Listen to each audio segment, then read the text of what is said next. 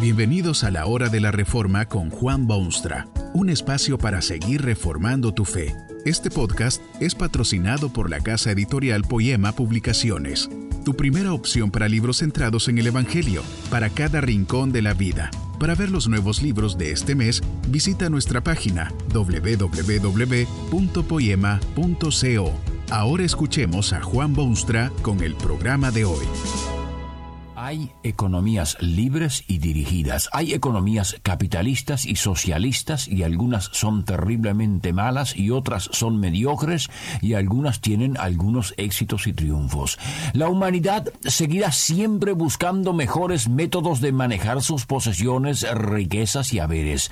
Sería muy arriesgado pronosticar qué sistema económico prevalecerá en el futuro, y en qué lugares, porque todos los sistemas económicos son producto de la ingeniería humana para resolver obvios problemas de orden político, económico y social. ¿Ha oído usted alguna vez de la economía divina? Todas las demás al ser humanas adolecen de ciertas enfermedades y suponen constantes peligros, pero la economía divina, dado su origen, ha sido siempre digna de confianza pero es una economía que no disfruta del apoyo popular y mayoritario. Tiene algunos elementos que muy pocos pueden apreciarlos y muchos rechazan abiertamente. Pero esta economía divina es lo que las juventudes del mundo necesitan conocer, apreciar y poner en la práctica en el futuro. Esta economía divina es ingrediente indispensable de las victorias del futuro. Esto puede doler, como el bisturí del cirujano que explora una región infectada.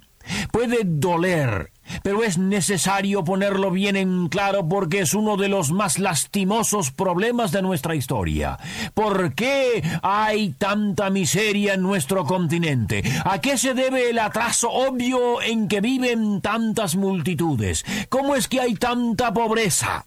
Pobreza de todas las categorías posibles. No cabe duda que hay muchas, muchísimas razones para esta amarga realidad. Pero uno de los factores primordiales es la ausencia de la economía divina en el diario suceder sea la economía humana la que sea, si no se toman en cuenta los principios fundamentales de la economía divina, lo más probable es que la sociedad se desintegre y sufra las consecuencias de sus equivocadas divagaciones. Dios informa que el amor al dinero es raíz de todos los males y Dios lo sabe todo y lo dice con claridad cuando se trata del interés de sus criaturas. Ese amor al dinero que promueve todos los males es un sentir que afecta a todos por igual, ricos y pobres. Los ricos aman el dinero que tienen y quieren más y más mientras que los pobres aman el dinero que no tienen y también quieren más y más. Los ricos desfilan mansamente hacia el día de la muerte y todo lo que ahora tienen no podrán llevárselo al otro lado, mientras que los pobres también desfilan tan mansamente hacia esa meta y lo que siempre quisieron tampoco lo recibirán cuando lleguen. Prevalece por todas partes el egoísmo y el materialismo y su lógica consecuencia que es el ateísmo. En otras regiones prevalece el ateísmo que tiene como consecuencia lógica e inevitable el egoísmo y el materialismo de la más cruda especie.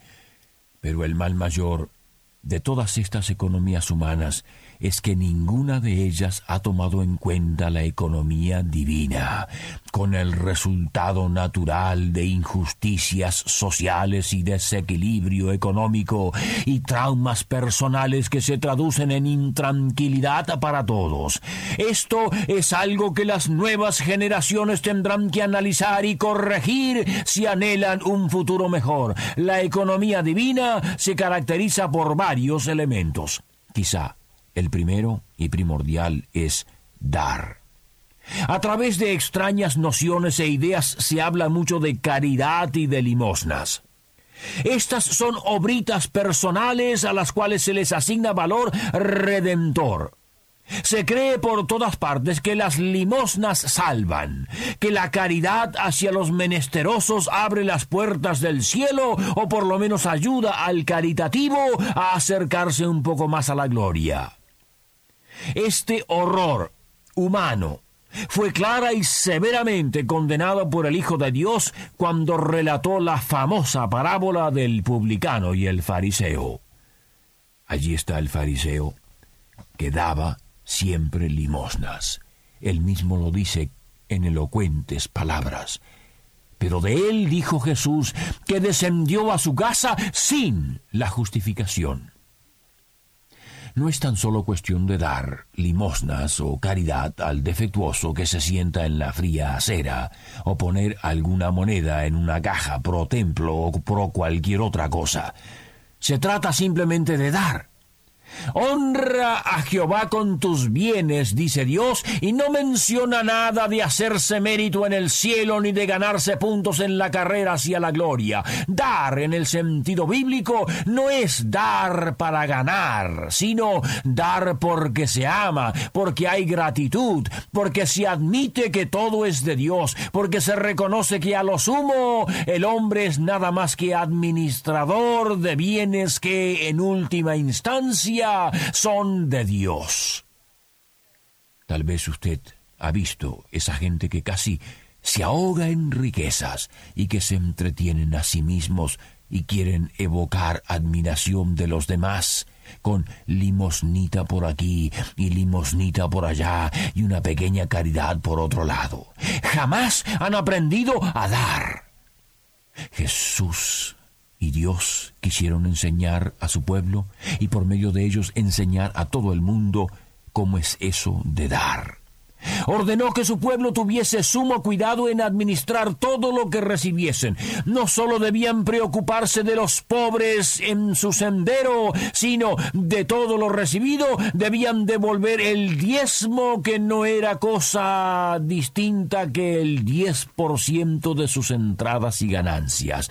El diez por ciento y los cómodos modernos quieren satisfacerse a sí mismos, al prójimo y a Dios con unas limosnitas apenas visibles. Ridículo si no fuese una tragedia. No se ha aprendido a dar, y de allí surgen centenares de problemas que acosan a nuestro mundo. Dios pide que se lo honre con los bienes que uno tiene, pero el hombre prefiere honrar a Dios con sus labios. En segundo lugar, cabe destacar que cuando Dios aconseja dar, desea que esto se haga voluntariamente. Usted sabe de los extremos a que ha llegado el hombre en su explotación del prójimo en lo que respecta a su privilegio de dar. Como el hombre no da voluntariamente, se inventan toda clase de trampas para que de todos modos dé lo que debe dar. Así es que usted puede ver desesperados esfuerzos de reunir fondos por medio de una rifa, por ejemplo. Como la gente no está dispuesta a dar voluntariamente, se le pone un coche de último modelo o una casa quinta o un viaje a París frente a su nariz y se lo tienta con carnadas irresistibles. Cuando más exótico el premio de la rifa, más fácil resulta obligar al hombre que contribuya a su óvulo se utilizan trucos sugeridos por la psicología moderna para hechizar a los incautos y hacer que abran sus bolsillos y se desprendan de lo que Dios les ha dado. Y si no fuera por esos trucos y trampas, esta gente seguiría su paso incierto por el mundo con todo el peso de ese dinero que han recibido de Dios. Se utilizan métodos de presión y técnicas de venta para que el adinerado se deshaga aunque sea de una pequeña parte de sus posesiones. Hasta se estructuran teologías para defender estas prácticas, porque todo aquello de limosnas y caridad y recompensas no tiene otra explicación. ¿Cómo podrá una generación educada y despierta seguir respetando estos malabarismos sociales y estas prácticas condenables. La juventud tiene que crear un sentido popular de responsabilidad social y para ello tendrá que hacerse eco de la economía divina, que requiere de los hombres que den y que den voluntariamente. Es curioso que Dios claramente pedía el diezmo, pero no hay evidencia alguna de que esto fuese obligación ineludible.